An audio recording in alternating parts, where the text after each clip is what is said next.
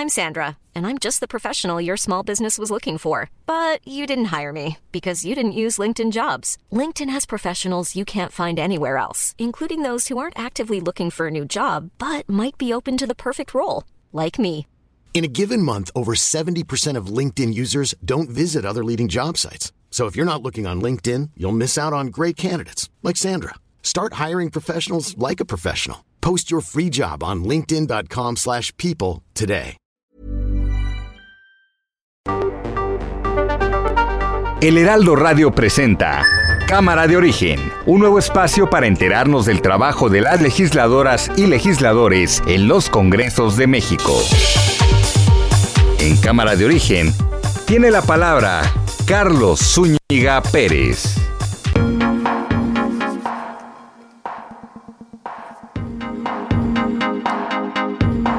¿Qué tal? ¿Qué tal? Muy buenas tardes. Gracias por acompañarnos a esta nueva emisión de Cámara de Origen. Les habla Carlos Zúñiga Pérez en este día, miércoles 20 de abril de 2022.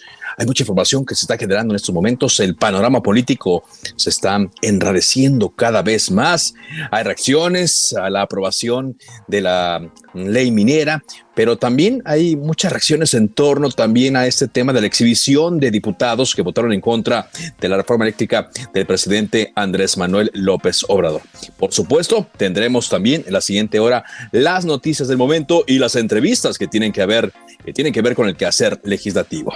Pero arrancamos, como todos los días, escuchando cómo va la información a esta hora.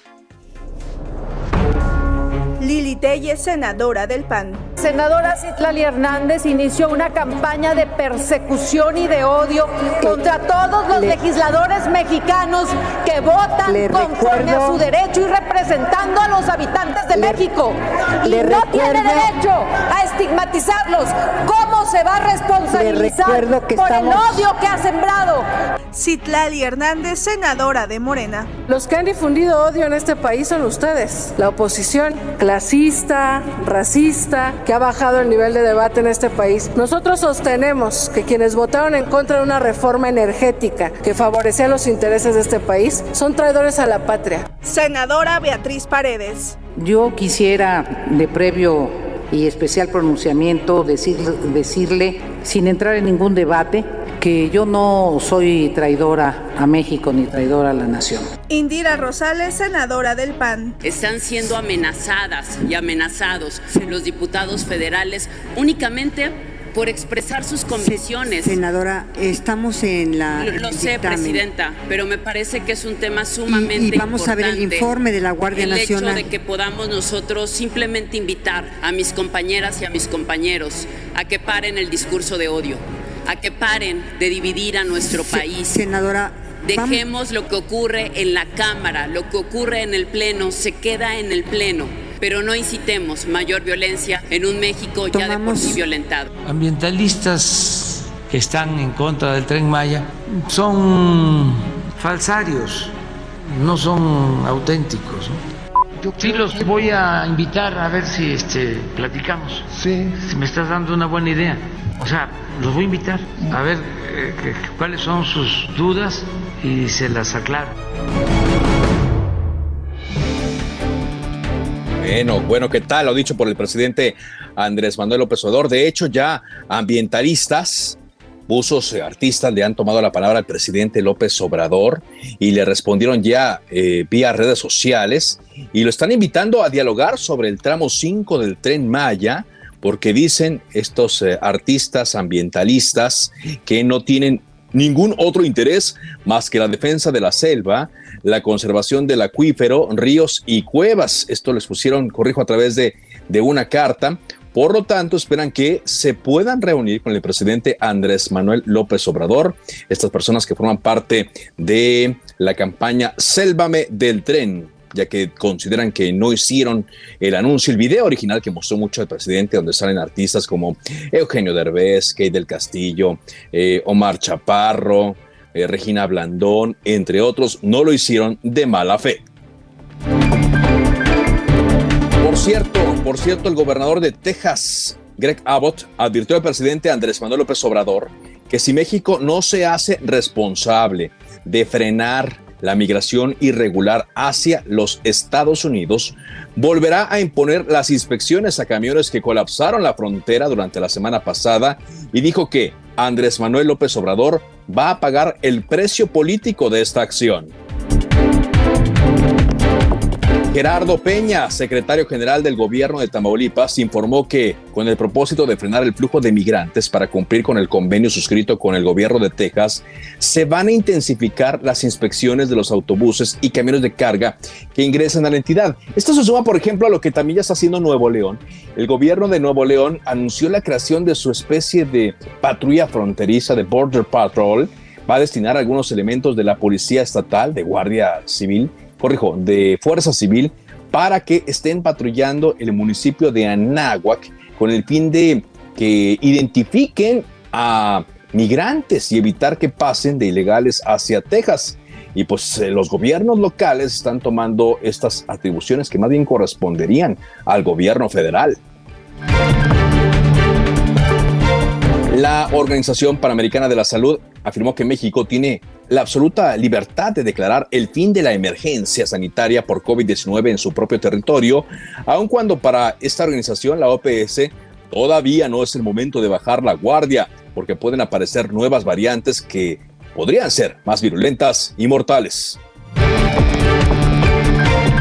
También, también la Organización Panamericana de la Salud precisa que el acuerdo con México a través del mecanismo COVAX es entregar 15 millones de dosis de la vacuna AstraZeneca y que la única opción que tiene para adquirir vacunas para menores de edad, en este caso las que pues, se pueden suministrar es la Pfizer, será mediante un nuevo acuerdo de adquisición con esta farmacéutica.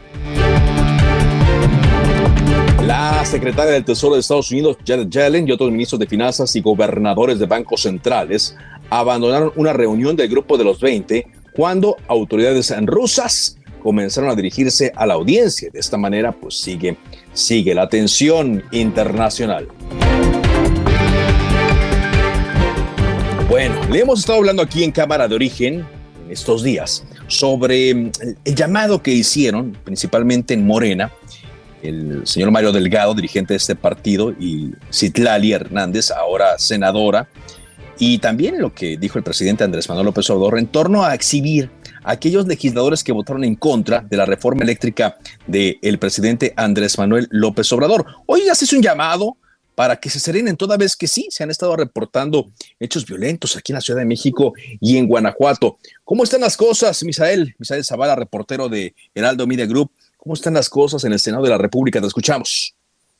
Carlos, buenas tardes, buenas tardes al auditorio. Pues efectivamente hoy el coordinador de Morena en el Senado, Ricardo Monreal, llamó a diputados, senadores y también dirigentes morenistas a serenarse, actuar con prudencia y dejar la confrontación estéril, así como una estrategia contra la oposición en las que lo han calificado como traidores a la patria. Esto, Carlos, después de que la oposición pues frenó la reforma eléctrica del presidente Andrés Manuel López Obrador y con esto pues Morena empezó una campaña, toda una estrategia para eh, pues decir que tanto los eh, diputados como senadores del PAN, PRI, PRD y Movimiento Ciudadano son traidores a la patria. En este sentido, pues el presidente de la Junta de Coordinación Política, Ricardo Monreal, sostuvo que Morena necesita la oposición para hacer mayorías calificadas en el Congreso y bueno, por eso dice que este pleito permanente no ayuda en la conformación de acuerdos y es que Carlos, pues eh, es bien sabido que Morena y sus aliados pues no tienen mayoría calificada, es decir, las dos terceras partes tanto de la Cámara de Diputados como del Senado para aprobar las siguientes reformas del presidente, que son sobre todo reformas constitucionales que tienen que ver eh, pues con el tema electoral y también a la Guardia Nacional. En este sentido, Monreal dijo que el llamado es general a todos los morenistas para que busquen caminos de entendimiento racional, no caminos de confrontación estéril, que eh, pues eh, adentren en una estrategia que puede ser un camino sin retorno. Carlos, también eh, te cuento que hoy en el Senado de la República, en el Pleno, se aprobó el dictamen por lo que se ratifican los nombramientos de Laura Beatriz Esquivel Valdés y de Guillermo Zamora y Villa como embajadores de México en Brasil y también de Nicaragua respectivamente. Esto se hizo después, pues casi de algunas semanas, eh, que pues los nombramientos se quedaron ahí en la congeladora por un momento, pero hoy ya sacaron estos nombramientos tanto eh, pues de Laura Esquivel como de Guillermo Zamora, que ya son embajadores de México y eh, en, Brasil y en Nicaragua respectivamente. También en esos momentos, Carlos, pues se lleva a cabo un duro debate entre la oposición y Morena sobre el informe de la Guardia Nacional que tiene que ser aprobado. Eh, pues la oposición, PAN, PRI, PRD y Movimiento Ciudadano han dicho que esa estrategia de seguridad del gobierno federal a tres años de la administración del presidente Andrés Manuel López Obrador no ha funcionado y quieren un golpe, un cambio, un golpe de timón en esa estrategia porque pues los delitos no eh, no cesan sobre todo los homicidios dolosos y lo que tiene que ver con la delincuencia organizada y el narcotráfico. Bueno, pues eh, interesante. Por cierto, eh, no se ha hablado todavía nada de el embajador en República Dominicana, Carlos Miguel Aiza, y tampoco lo de Jesús Rodríguez en Panamá, ¿verdad? Todavía no se, no se tratan estos nombramientos. Creo que no me escuchó Misael Zavala. Se le cuestionó a Ricardo Monreal. sí, a ver, Se le cuestionó a Ricardo Monreal eh, sobre este tema. Aún no hay eh, este beneplácito que tiene que dar el gobierno panameño para que eh, se, va, se nombre a Jesús Rodríguez como embajadora de México. Muy bien. Gracias, muchas gracias. Carlos, buena tarde, buena tarde, la auditorio. Gracias, Misael Zavala. Vámonos ahora contigo, Javier Ruiz. Estás afuera del Senado, donde ya nos comentaban hay un festival y también hay una protesta de los consumidores de marihuana que tienen ahí ya meses y meses y meses exigiendo que se regularice el consumo de la marihuana y hoy parece que las cosas eh, pues están un poco más, eh, más concurridas y el consumo de marihuana está un poco más excedido que en otras ocasiones. Eh, adelante con el reporte, Javier. Así es, Carlos, ¿qué tal? Saludo con gusto, excelente tarde. Y efectivamente, Carlos, pues al menos, eh, si me han llegado a este lugar cerca de mil personas al Senado de la República, pues muchos de ellos pues a fumarse algún porro de marihuana, algunos otros más a bailar y pues muchas personas también a escuchar música. Y es que pues eh, las, las, las, entradas del Senado de la República se ha convertido en el escenario para que muchas personas pues vengan pues a escuchar también eh, música, prácticamente todos los carriles laterales al alcalde del Paseo de la Reforma, pues están cerrados, incluso el carril del Metrobús, pues también está cerrado en este punto porque están llegando pues cientos de jóvenes. Como bien le mencionas, están exigiendo pues que se libere el uso lúdico de la marihuana. Hay que recordar que cerca de un año, pues este, este, esta, la marihuana pues justamente pues eh, se despenalizó, sin embargo, pues no se ha aprobado el uso lúdico y es por ello que también pues en este día 420, que es donde se celebra a nivel internacional, pues están exigiendo también que se libere pues esta, esta planta. Y es por ello que también pues se ha hecho un verdadero mercado prácticamente, hemos observado también ya la venta pues eh, de alguna de comida, de banderas, de banderas que traen pues justamente emblemas de la marihuana y hay bastantes puestos, incluso hay algunas personas que han llegado con estas eh, carpas donde también pues están vendiendo pues eh, algunos derivados de la marihuana, principalmente cremas y entre otras cosas. Así que también se ha montado un operativo por parte de elementos de la Secretaría de Seguridad Ciudadana en todo este punto. Sin embargo, pues ahora sí, es complicado ya pasar sobre el paseo de la reforma, prácticamente está detenida la circulación, a pesar de que hay elementos de la Secretaría de Ciudadana, probablemente eh, pues no pueden eh, pues contener a la gente para que se suban a la banqueta o únicamente para que no utilicen el metrobús y es por ello que también hay que tener en cuenta y salir con anticipación. De momento, Carlos, bueno, bueno pues muchas gracias. Eh, ¿Y, hasta qué hora van a seguir ahí, oye, con el festival y con esta protesta? Pues desde la, prácticamente empezó desde mediodía, Carlos, y esto, este evento, sobre lo que hemos podido observar, que pues prácticamente terminan hasta las 12 de la madrugada. No es nada improvisado, es eh, ya traen equipos de sonido, traen baffles, traen pues algunas eh, plantas de energía y pues prácticamente son en diferentes puntos, incluso en el paseo de la reforma y la glorieta a Colón, lo que es ahora la glorieta de las mujeres, pues en ese punto también ya colocaron al menos ocho baffles y también pues están haciendo una expresión en este punto. Afuera del Senado pues hay cerca de otros cuatro sonidos, así que va para largo, Carlos. Va para largo entonces, a prepararse. Muchas gracias por ese reporte. Estamos atentos, hasta luego, buenas tardes. Hasta luego, Javier Ruiz, reportero de Heraldo Media Group. Vámonos ahora contigo, Jorge Almaquio, porque hay un llamado que hace el presidente de la Cámara de Diputados, Sergio Gutiérrez, en torno pues, a este clima de insultos, acusaciones, eh, llamados a que no haya violencia. Te escuchamos, Jorge. Gracias, Carlos. Amigos, ante los conatos de bronca, insultos y confrontaciones entre integrantes de las diversas fracciones parlamentarias aquí en la Cámara de Diputados, provocadas por la discusión de la reforma eléctrica, el presidente en San Lázaro, Sergio Gutiérrez, llamó a todos los legisladores a serenarse y frenar el clima de insultos y acusaciones. Gutiérrez Luna manifestó su confianza en que el encono que se presentó en los últimos días pues sea temporal para volver a las actividades legislativas sin discursos de odio ni confrontaciones.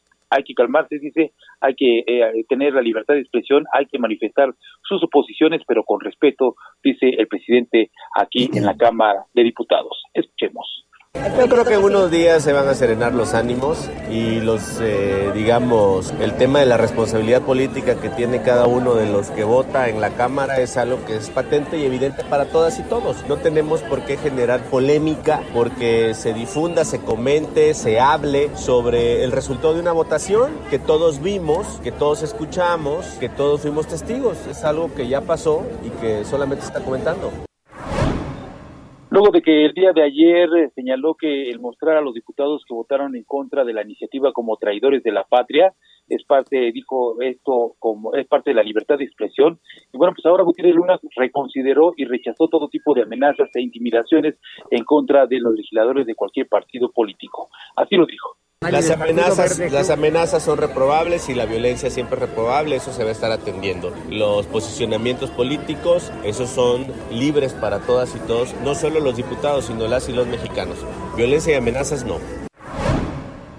Y bueno, Carlos, en entrevista realizada en el marco de la muestra Veracruz en San Lázaro, Esplendor del Golfo de México, el presidente de la mesa directiva también dijo que hasta el momento pues no se tiene contemplado ningún periodo extraordinario para discutir cualquier otro tema como las reformas constitucionales en materia electoral o de la Guardia Nacional para eh, que su control y operación quede en manos de la Sedena. Y bueno, también dijo, van a esperar cuáles cuáles van a ser las eh, iniciativas que se presenten. Son alrededor de 60 que se van a discutir la próxima semana en tres sesiones y vamos a estar al pendiente de los resultados en San Lázaro.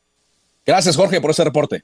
Buenas tardes, hasta luego. Buenas tardes. Sí, esto que dice el eh, diputado presidente de la mesa directiva, Sergio Gutiérrez Luna, en torno a que solamente se están comentando los votos de los diputados en la reforma eléctrica, no es tanto así, porque lo están haciendo con calificativos. Y estos calificativos son graves, por ejemplo, el de traidores a la patria. Y ya hay los antecedentes de que cuando se habla de esta forma, los seguidores de esta llamada cuarta transformación reaccionan de una manera iracunda, de una eh, manera molesta. Si es en redes sociales, no hay ningún problema. Ya todos estamos acostumbrados a los insultos porque el nivel de debate se ha rebajado muchísimo y cuando se acaban los argumentos, pues llegan los insultos, pero ahí queda ya están ocurriendo cosas violentas, ya se están reportando hechos que van más allá de un simple insulto, sino de una agresión hacia personas o de intentos de agresión. Y eso es a consecuencia de los calificativos, no tanto de que solamente se esté comentando el voto de los diputados en contra de esta iniciativa de reforma eléctrica del presidente Andrés Manuel López Obrador. Son los calificativos, son la forma en la cual se está dando y los gritos que acompañan a este tipo de calificativos, lo que está motivando a un mayor encono, a un, una mayor polarización y a una violencia que no debe ocurrir. Ojalá y no hasta que eh, ocurra algo que tengamos que lamentar, vengan las eh, famosas condenas enérgicas a los hechos. No, el llamado tiene que hacerse a la no violencia, directa y claramente, sin temor. Saludo al diputado Andrés Pintos. ¿Cómo está, diputado? ¿Cómo estás, Carlos? Muy buenas tardes. A tus órdenes. Gracias eh, por acompañarnos, diputado. Usted cambió de la bancada del Partido Verde al de Movimiento Ciudadano y ya ha recibido también un montón de acusaciones que si compraron su voto, que si lo convencieron a la mala. ¿Por qué cambió usted de bancada?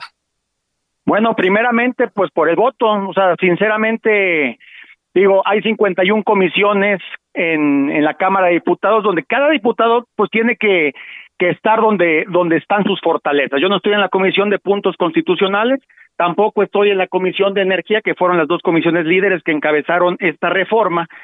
Y en los, eh, lo que uno escuchaba por parte de, pues, de, mi bancada, en este caso la bancada del Partido Verde, y de igual todos, todos los diputados, o sea, todos los diputados lo que querían era energías limpias, energías renovables, que se pagara menos luz, pero ese speech lo decían todos, yo, yo dije, bueno, todos traemos el mismo speech, yo inclusive en un, en un, en un meeting de electricistas me paré y defendí la reforma eléctrica y dije que era lo mejor, pero y los ambientalistas, que es lo más importante, el cambio climático, lo que yo soy padre de familia de tres hijos, lo que le vamos a dejar el día de mañana a nuestros chavos con todo esto, cuando te sentaste con ellos y escuchas, dices, ah, caray, pues este, este documento no está bien redactado, este documento todavía le falta análisis, y no, simplemente eh, pues se fue ya directamente al pleno a votación. Y en mi caso y yo creo que en el caso de todos los legisladores porque somos legisladores que nos elige el pueblo nosotros representamos al pueblo no a una bancada. Si tú no estás de acuerdo en algún voto ¿por qué vas a votar a favor de algo que no estás de acuerdo? Y en este caso, yo lo digo con convicción, no no estaba de acuerdo en el voto, inclusive yo me cambié antes de bancada, creo que de manera institucional eh, avisé, eh, no quise ser parte de pues de esto, primero eh, me, fue la, la mudanza de, ahora sí que el cambio de equipo, y después fue mi voto en contra. Sí. Ahora, usted está consciente de lo que pues esto va a traer en el futuro. Yo aquí haciendo rápidamente una investigación para su entrevista, pues ya me encontré un mensaje que le mandaron a través de los medios de comunicación donde ya lo acusan de inestabilidad política y que dice aquí, por más allá del cambio de bancada, la realidad es que Pinto se equivocó, así dice, y vendió su voto. Un mensaje que le mandan a, través de un periódico. Yo me imagino que así le han enviado otros. No, pues de, esos hay varios, pero positivos hay mucho más. ¿eh? Recuerden que Nuevo León es un estado empresarial, es un estado donde donde también es, es, complicado el, espacio para la cuarta transformación, sí, sí está complicado, no es un estado que, que, le, que le vaya muy bien, los números ahí están, pero no fue por eso, te repito nuevamente, fue un, un tema de convicción, fue un tema de, de que no estaba de acuerdo yo en esto. Y bueno, posteriormente, ahorita que estás mencionando y ahorita que antes de que entrar, entrar al aire, estos mensajes de traidor a la patria, traidor y traidor, o sea, cada vez que uno no está de acuerdo, entonces es traidor. O sea, cada uno que no, si en alguna votación de lo que sea yo no estoy de acuerdo, cualquiera de mis compañeros diputados ya somos traidores, no, pues entonces ¿de qué sirve ser diputado? O sea, ya no se puede votar a, a, la libertad, ya, ya estamos con, con la mira puesta, prácticamente nos están apuntando, y hasta que no haya un muerto, no sé qué vaya a pasar, Dios no lo quiera, pero asaltaron a, la, a una compañera de, de, Acción Nacional, y no sé qué vaya a pasar después, o sea, vamos a andar en la calle con miedo, porque apretar el botón de manera equivocada para algunos, ¿esto va a ser símbolo de miedo? Cuidado, hay que, hay que estar atentos con todo eso porque no, no va por ahí, ¿eh? No va por ahí. Ahora, diputado, estoy platicando con el diputado federal por Nuevo León, Andrés Pintos. Ahora en la bancada de Movimiento Ciudadano, pues usted dice que tiene otra eh, posibilidad de trabajar, siendo que el gobierno de Nuevo León es de Movimiento Ciudadano. ¿Qué va a hacer ahora a partir eh, de su incorporación a esta bancada? ¿Qué va a hacer con el gobierno local? Bueno, primeramente manos a la obra, porque lo que se promete se tiene que cumplir. Entonces, yo tengo dos, dos, este, dos promesas de campaña. Una fue la del hospital, que inclusive en estos ocho o nueve meses que, que, que, llevamos de legislatura lo he estado solicitando, pero pues ha estado complicado juntarme por ahí con el director del IMSS, urgentemente eso. Y la otra parte del tren suburbano que falta, para que conecte a García. García es la, cabecera de mi distrito y de esa manera poder ser adelante. Y hay muchísimas otras cosas que se tienen que hacer. Nos sentaremos eventualmente con el gobernador eh, para ver toda la ruta de la carretera, la autopista, la, carretera Colombia que va a ser la frontera, la que junta con la frontera de Estados Unidos, pues es parte de mi distrito también. Entonces son muchas cosas las que vamos a hacer a la, a la cuenta ya, acabando este periodo legislativo que termina la semana que entra. Y finalmente, diputado Andrés Pintos, eh, ¿cómo valora usted que el Partido Verde sea el que, digamos, más perdió en esta reforma eléctrica? Usted dejó la bancada, luego ellos expulsaron a una legisladora, entiendo que están eh, viendo ahí a otros. Eh, ¿Cómo lo valora usted? ¿Cómo lo percibe? Mira, es, es, es mi primer partido. Yo nunca había estado en otro partido más que el Partido Verde. yo, yo, yo respeto sus decisiones, respeto sus formas no estuve de acuerdo en, en, esta votación y es por eso que yo yo pido pido mi renuncia. Lo que yo creo que ahí sí no, no estuvo bien por parte del partido, pues la, la compañera diputada pues simplemente votó votó en contra, pero pues ella no pidió su su cambio ni nada, o sea, es algo que no no entendí por qué la, la expulsión del partido, pero bueno, tendrán sus razones, yo la respeto, todo lo mejor. Tengo varios compañeros muy valiosos. Hay gente muy valiosa en el Partido Verde, este, Carlos. Gente de verdad muy, muy, muy valiosa. Que, que repito, los partidos políticos, pues ese es, es, es el vaso. Lo que importa es lo que haya dentro de ese vaso. Y hay gente muy, muy buena en todas las bancadas. En Morena también hay gente muy buena en todas. Muy bien. Simplemente. hay que, hay que hay que trabajar por el bien del, de tu distrito, de tu entidad, y hay que legislar así y a la hora de la votación, pues hacerlo de tal manera. Gracias, diputado. Buenas tardes. Hasta luego. Pausa y regresamos a Cámara de Origen. Se decreta un receso. Vamos a un corte, pero volvemos a Cámara de Origen con Carlos Zúñiga Pérez.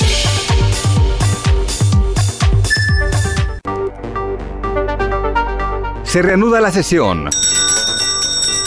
Volvemos a Cámara de Origen con Carlos Zúñiga Pérez.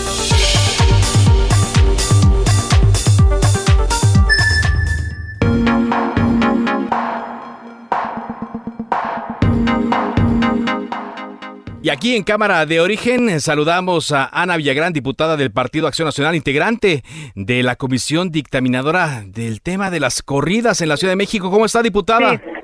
Pues estoy muy triste, estoy frustrada y estoy muy enojada, mi querido Carlos. ¿Qué pasó? ¿Qué, qué ha pasado con este dictamen que prohibiría las corridas de toros en la Ciudad de México? Mira, fue un dictamen que de manera histórica fue aprobado en una comisión de reciente creación de la Comisión de Bienestar Animal que quiero compartirte que yo fui una de sus mayores, y no es que la principal impulsora para que esta comisión pues existiera y justamente tuviera el peso que la mayoría de las y los animalistas estamos buscando en la capital. Fue un dictamen que salió de manera positiva con cinco votos a favor en diciembre, pero fue un dictamen que desde el inicio estuvo sentenciado por el presidente de la Comisión de Bienestar Animal, mi compañero Jesús Sesma, a quien yo de verdad le tengo mucho cariño, pero desde el inicio yo reprobé su actuar.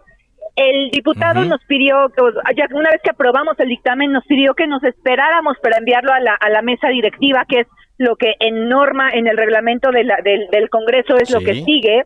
Y el señor nos dijo que nos esperáramos porque el gobierno de la Ciudad de México eh, quería que dialogáramos con los taurinos para el tema de los empleos y que él no quería asumir el costo. Abro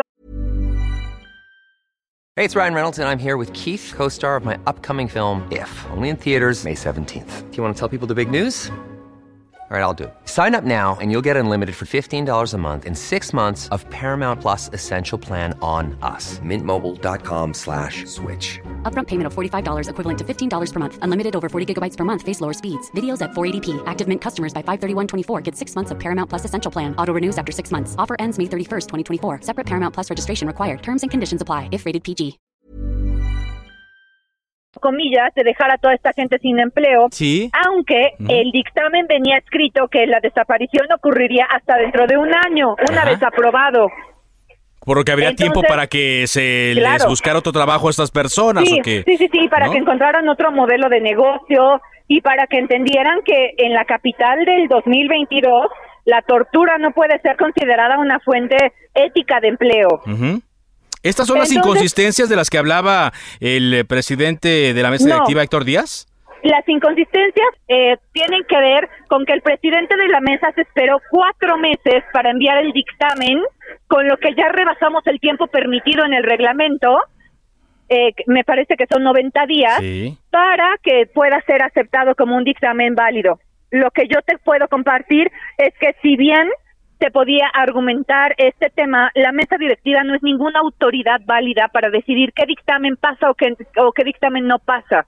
Aquí lo sacaron como el presidente argumentando su responsabilidad y, y, diciéndome que él también es antitaurino, pero lo que yo te quiero decir, querido Carlos, esto pone en tela de juicio cuántos dictámenes que se han presentado cumplen en realidad el tiempo eh, el tiempo requerido de los 90 días en el reglamento del Congreso de la Ciudad de México. Con un Congreso tan lento, con un Congreso tan flojo, con un Congreso que puede perder tres horas en discusiones inútiles, realmente cuántos dictámenes han sido eh, enviados en tiempo tiempo y en forma. Esto de verdad abre abre una gran incógnita que te juro que yo me voy a dar la tarea de analizar, porque lo que hizo el presidente es servirle a Morena para frenar este dictamen y que no se prestara al diálogo. Lo que nosotros estábamos pidiendo, había otra acción que todavía se podía ejercer en el pleno para cuestionar el tema del tiempo, pero no era el presidente la autoridad pertinente del presidente de la mesa directiva para eh, él poder cuestionarlo y lo que hizo fue evitar que el dictamen llegara a pleno para evitar la discusión y evitar una posible votación población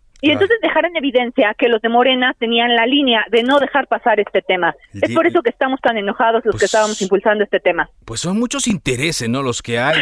Y pensábamos que eh, sí iban a enfrentar dificultades esta iniciativa eh, de ley, pero pues no veíamos que tantas. Entonces, ¿ya quedó Sí, frenada no. para siempre o cuál sería su pronóstico, No, diputada? Pues mira, es- este dictamen que se pasó a favor, sí, ya, ya, ya se tumbó, ya lo lograron, Sí. y pues este dictamen como tal ya está muerto, ya no hay, ya no hay nada para atrás. Nosotros podemos argumentar, eh, podríamos encontrar como alguna solicitud, eh, como algún llamado de atención al presidente de la Comisión de Bienestar Animal, porque él es el responsable de que este dictamen no haya pasado en tiempo y en forma.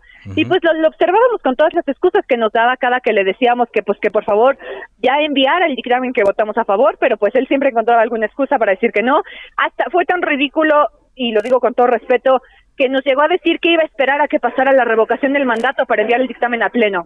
No, bueno, O pues sea, no- encontraba cualquier excusa para decir este dictamen no va y la verdad es que también me hicieron saber varios eh, antitaurinos, animalistas, protectores de animales que van a pedir la remoción del presidente de la Comisión de Bienestar Animal.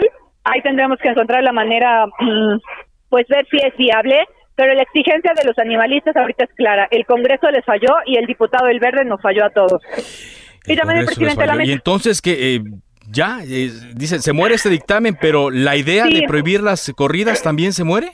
No, para nada. Esa, esa me parece que es una lucha ciudadana, como yo lo dije en muchos espacios. Esta lucha no nos pertenece a los políticos, le pertenece a los animalistas que por décadas han entregado su tiempo, su cuerpo y su propia seguridad física para buscar esta erradicación. Te juro que nosotros no tenemos nada contra los taurinos más que el tema de que torturan a un animal para solventar una actividad económica. Si todavía tuviéramos el modelo de Portugal, donde al toro se le torea, pero no recibe ni un solo rasguño, ni un solo daño, ni, o sea, ningún, eh, pues ningún daño a su integridad física y a su propia vida, podríamos decir, bueno, las corridas son como las charreadas, simplemente eh, se utiliza el animal para eh, una labor artística y cultural y no pasa nada, el animal sigue viviendo. Pero ni siquiera en cuando planteamos estos temas han avanzado. Entonces lo que ahora sigue pues es plantear más iniciativas, seguirlas planteando y seguir avanzando y sobre todo respetar a los antitaurinos y que entiendan que este no es un tema de verdad contra, o sea, no queremos dejar a nadie sin empleo, pero sí queremos que deje de torturarse a un animal que al final no está para esto, no tendría por qué prestarse a esta tortura. No tendría por qué prestarse. Entonces, bueno, Sí, no. esta iniciativa, dice usted, ya no se da, ya se murió sí, este por, ya, por sí, estas ya, cuestiones. Em, eh, el dictamen, usted ya nos explicó qué sucedió eh, con él, pero ¿cuánto tiempo llevaría esta, esta eh, alternativa que nos da a conocer usted? Nos queda todavía más de un año y medio de diputación. Estoy segura que muchos diputados y diputadas se quedaran o nos quedamos con esta espinita y vamos a ver de qué manera se presenta otro dictamen, pues que siga evidenciando este tema, porque te puedo decir, en mis siete meses como diputada, este fue el tema más violento al que me he enfrentado. Yo en diciembre, cuando se hizo público que voté a favor y sobre todo defendí el dictamen, no sabes la cantidad de amenazas que recibí y de todo tipo. También hasta de amigos del partido que se dedican a esta causa me dijeron, tú no eres una buena panista, tú no, tú no me representas y cosas así, pero la verdad creo que la lucha por los derechos de los animales y una sociedad libre de violencia vale la pena de todo. Y pero también decir que también recibí mucho apoyo. La violencia que sufrí es equivalente al apoyo que recibí. Muy bien, entonces, Y eh, no bueno, solo yo, también todos los que votamos a favor. Todos los que votaron a favor, que ¿cuántos Sí. serían? ¿Cuántos diputados más o menos? Fuimos cinco, fuimos cinco los que en aquel entonces votamos a favor del dictamen, pero solo yo en la mesa le pedí al presidente que ya se dejara de cuentos, que no nos estuviera arrollando y que enviara el dictamen, pero pues no quiso. Y este es el resultado de la pues del juego en el que el diputado, el presidente Jesús Esma del Verde nos metió y solamente utilizando una causa que te digo, no nos pertenece a los políticos, no nos pertenece a los diputados, le pertenece a tantos activistas que por décadas han buscado esto y pues con quienes yo me solidarizo y les envío todo pues todo mi respeto porque pues son ellos los que han visto en esta causa pues un eco no respondido. Muy bien. Le agradezco mucho que nos haya dado esta entrevista y toda Yo la información. más. Muchas gracias, diputada. Les mando un beso a todos. Gracias. Igualmente, Ana Villagrán, diputada del Partido Acción Nacional en el Congreso de la Ciudad de México. Usted está escuchando Cámara de Origen. Son, son las 4 de la tarde con 38 minutos. Por cierto, vamos a buscar más reacciones de este tema. Vamos a buscar al diputado Sesma y a diputados de la bancada del PRD para ver qué va a pasar si efectivamente, pues ya se sepulta la idea de que se prohíban las corridas de toros aquí en la Ciudad de México. En más información, a seis meses de que la Secretaría de la Función Pública puso en marcha la bitácora electrónica de seguimiento de adquisiciones, se vigilan ya 1.470 contratos, los más grandes de la Administración Pública Federal. Esto equivale al 83.9% del monto de compras públicas registradas en Compranet. Entre el 18 de octubre y el 18 de abril de este año, en Compranet se registraron 56.885 contratos por un monto de 198.300 millones de pesos, de los cuales eh, en conjunto estos eh, 1.470 contratos tienen una bolsa de más de 166 mil pesos. Y bueno, pues eh, los instrumentos jurídicos consignados, todos están denominados, la, mayor, la mayoría están en moneda nacional. Es parte de lo que informa la Secretaría de la Función eh, Pública. Vámonos ahora contigo, Iván Saldaña, porque el presidente Andrés Manuel López Obrador eh, dice que va a explicar a los famosos que lanzaron una campaña contra la construcción del tren Maya, que la obra no implica un riesgo al medio ambiente. ¿Cómo lo dijo? Te escuchamos. Así es, Carlos, amigos del auditorio, buenas tardes. Pues sí, básicamente los está invitando a un diálogo para eso, para resolverle sus dudas, así lo dijo, sobre pues la construcción de esta obra de infraestructura del tren Maya emblemática de su gobierno. Y dice, no implica un riesgo al medio ambiente.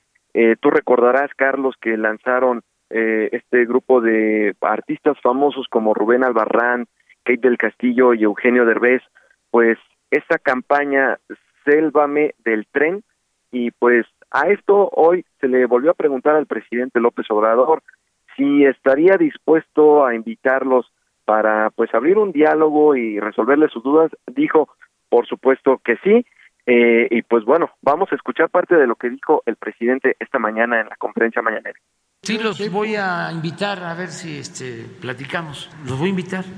A ver eh, que- cuáles son sus dudas y se las aclaro. A ver si, este, si aceptan, ¿no? Este, que platiquemos. Porque es eh, desconocimiento, o sea, no es mala fe. Y no creo que sea que les hayan pagado. Yo creo que este, se creyeron lo de la destrucción. A mí me pasa, eh, ya lo he dicho aquí, de repente Jesús Ernesto en la casa me cuestionó, este, oye, ¿y ¿cómo están destruyendo la selva? Y le tuve que explicar por qué, porque su escuela pues hay pues el, el amor, que es algo muy bueno, a la naturaleza,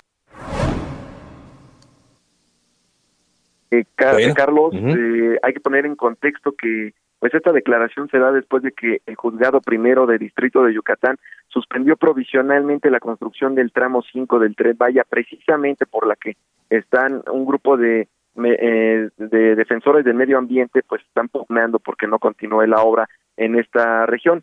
Y bueno, comentar un segundo tema, Carlos, que también se abordó esta mañana. El presidente López Obrador pues dio un espaldarazo al gobernador de Morelos, Cuauhtémoc Blanco, luego de que esta semana, semana la Fiscalía especializada en combate a la corrupción de Morelos presentó ante el Congreso Estatal una solicitud de juicio de procedencia contra el mandatario estatal por tres presuntos delitos que se le imputan.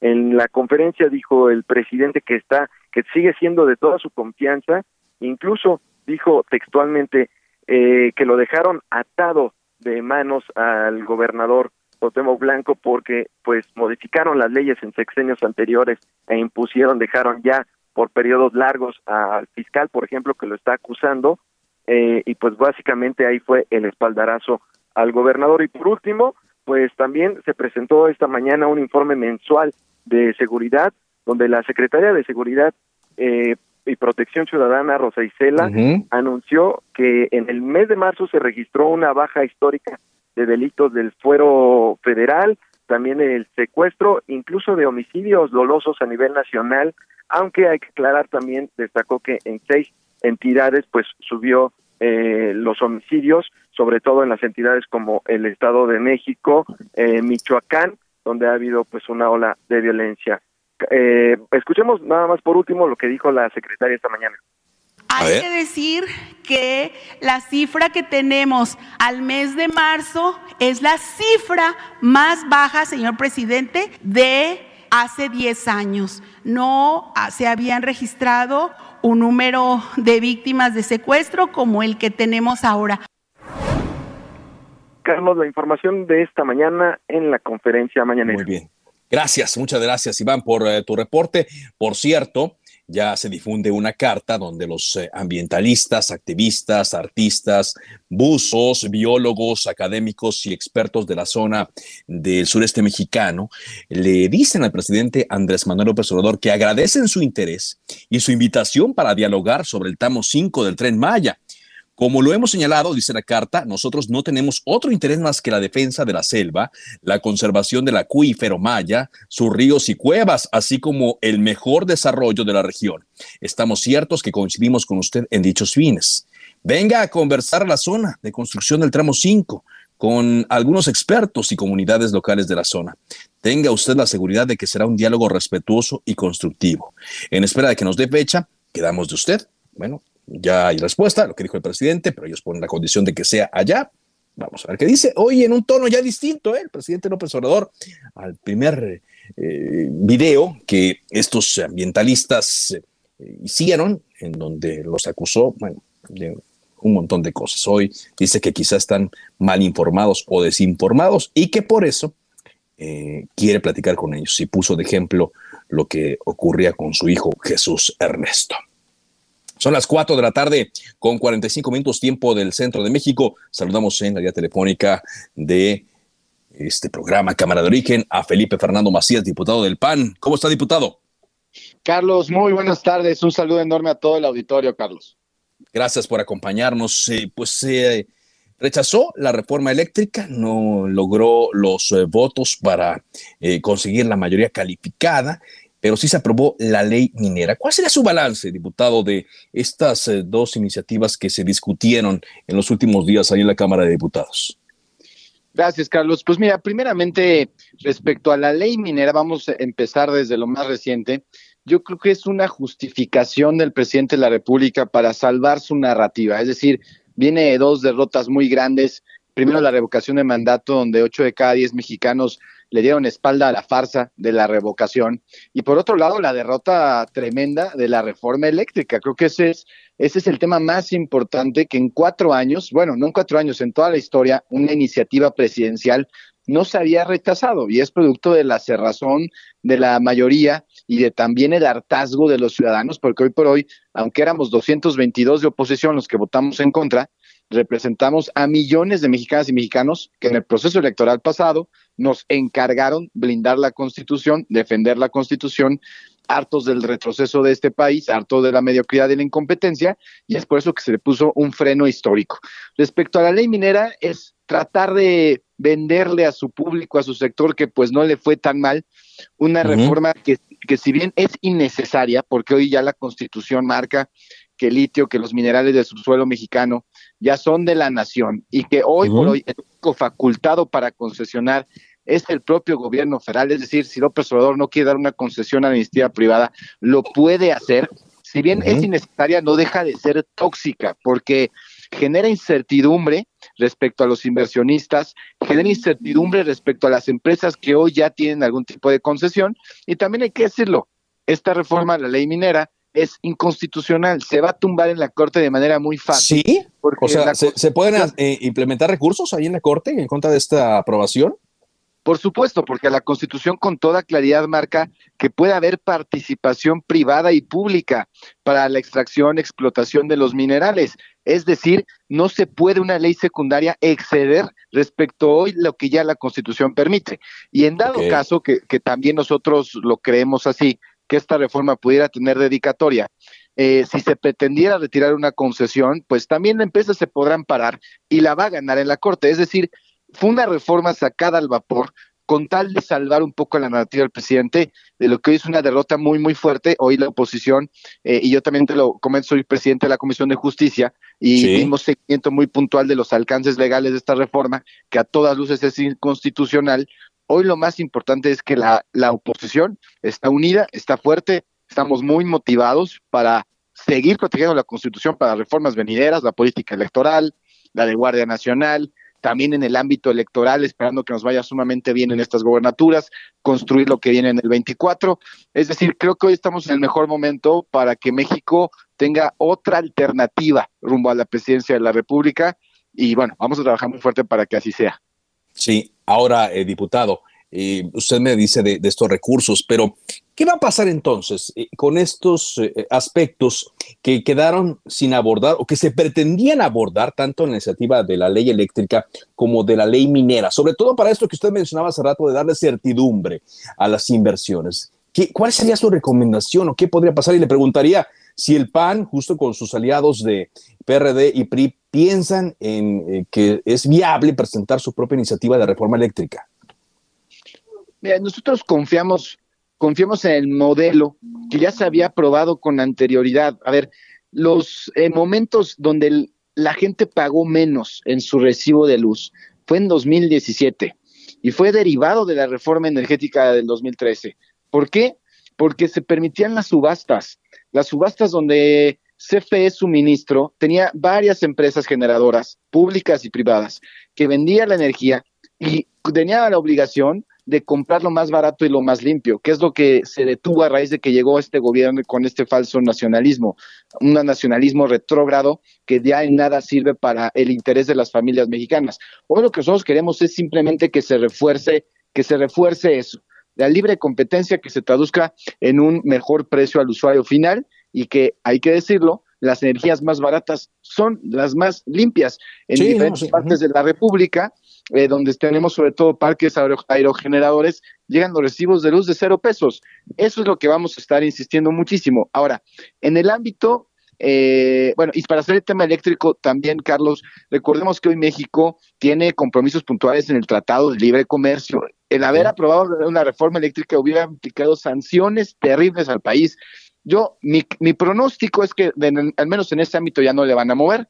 Y en el ámbito, y en el ámbito minero, pues es, es un sinsentido lo que se propone. Por eso es una ocurrencia que se va a tumbar en la corte. Quieren que una empresa, quieren que una empresa paraestatal como Pemex o CFE entre específicamente a la exploración y explotación de litio. No hay recurso para crear una empresa paraestatal. no, hay, no, hay, no hay dinero. Ni siquiera se sabe, ¿no? A dónde, a quién va a pertenecer esta posible nueva empresa, ¿no?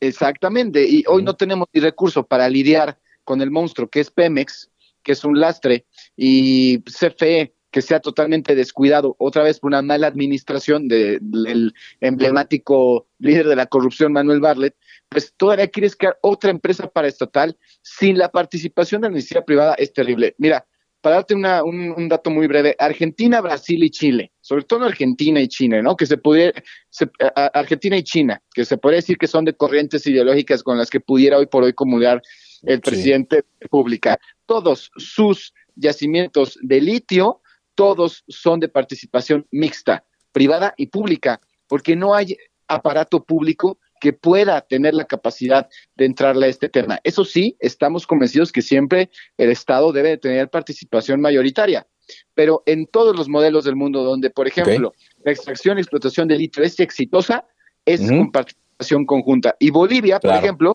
que tiene el mayor yacimiento de litio, eh, hoy no lo tienen parado porque tienen cerrada la puerta a la inversión privada y a fin de cuentas quien pierde es la gente, ¿no? Pues claro, porque de nada sirve tenerlo allí, que sea de la nación, si no hay manera de sacarlo y de procesarlo, como lo exige la industria.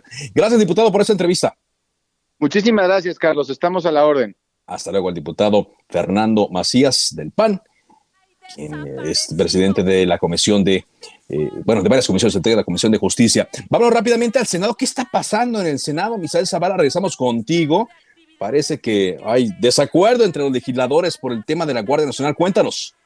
Carlos, efectivamente, pues en estos momentos se está dando una álgida discusión debido a que Morena en el Senado de la República pidió que se cierre ya la discusión sobre el informe de la Guardia Nacional, este informe que se tiene que aprobar cada año donde la oposición pues está dándole duro a Morena debido a que piden que se cambie la estrategia de seguridad nacional. Sin embargo, había un acuerdo en que pues había eh, que, que pasar 20 senadores eh, a discusión, 10 en contra, 10 a favor, pero en este momento Morena quiere romper este acuerdo para que este informe se apruebe de inmediato. Por eso se dio a la discusión dura entre la senadora Lilia Margarita Valdés, que es de Morena, y también de la senadora Kenia López Rabadán por parte de Acción Nacional, quienes piden, eh, los panistas, priistas eh, de Movimiento Ciudadano, quieren que se debata más este tema, no quieren que se vaya eh, solamente con, con cinco oradores de cada lado, sino que se lleve hasta 20 oradores para que eh, pues se dé un tema bastante discutido, eh, que, de, que haya un diálogo sobre este tema de la Guardia Nacional, Carlos. Bueno, pues eh, escuchamos un poquito a, a Kenia López, a ver cómo están las cosas. Eventos de Morena para promocionar la imagen de un solo hombre, ese hombre que hoy está destruyendo a México. Por supuesto, votaremos en contra. Muchas gracias. Qué felicidad Bueno, bueno. verlas tan molestas. Bueno, ahí está la senadora Kenia López Rabadán del Partido de Acción Nacional. Gracias, Misael. Mañana damos el reporte completo y de esta forma llegamos a la parte final de Cámara de Origen. Gracias eh, por habernos acompañado. Gracias también por eh, sus mensajes a mi cuenta de Twitter, arroba carloszup. Sigan la sintonía de El Radio, enseguida referente informativo. Por ahora es cuanto. Buenas tardes.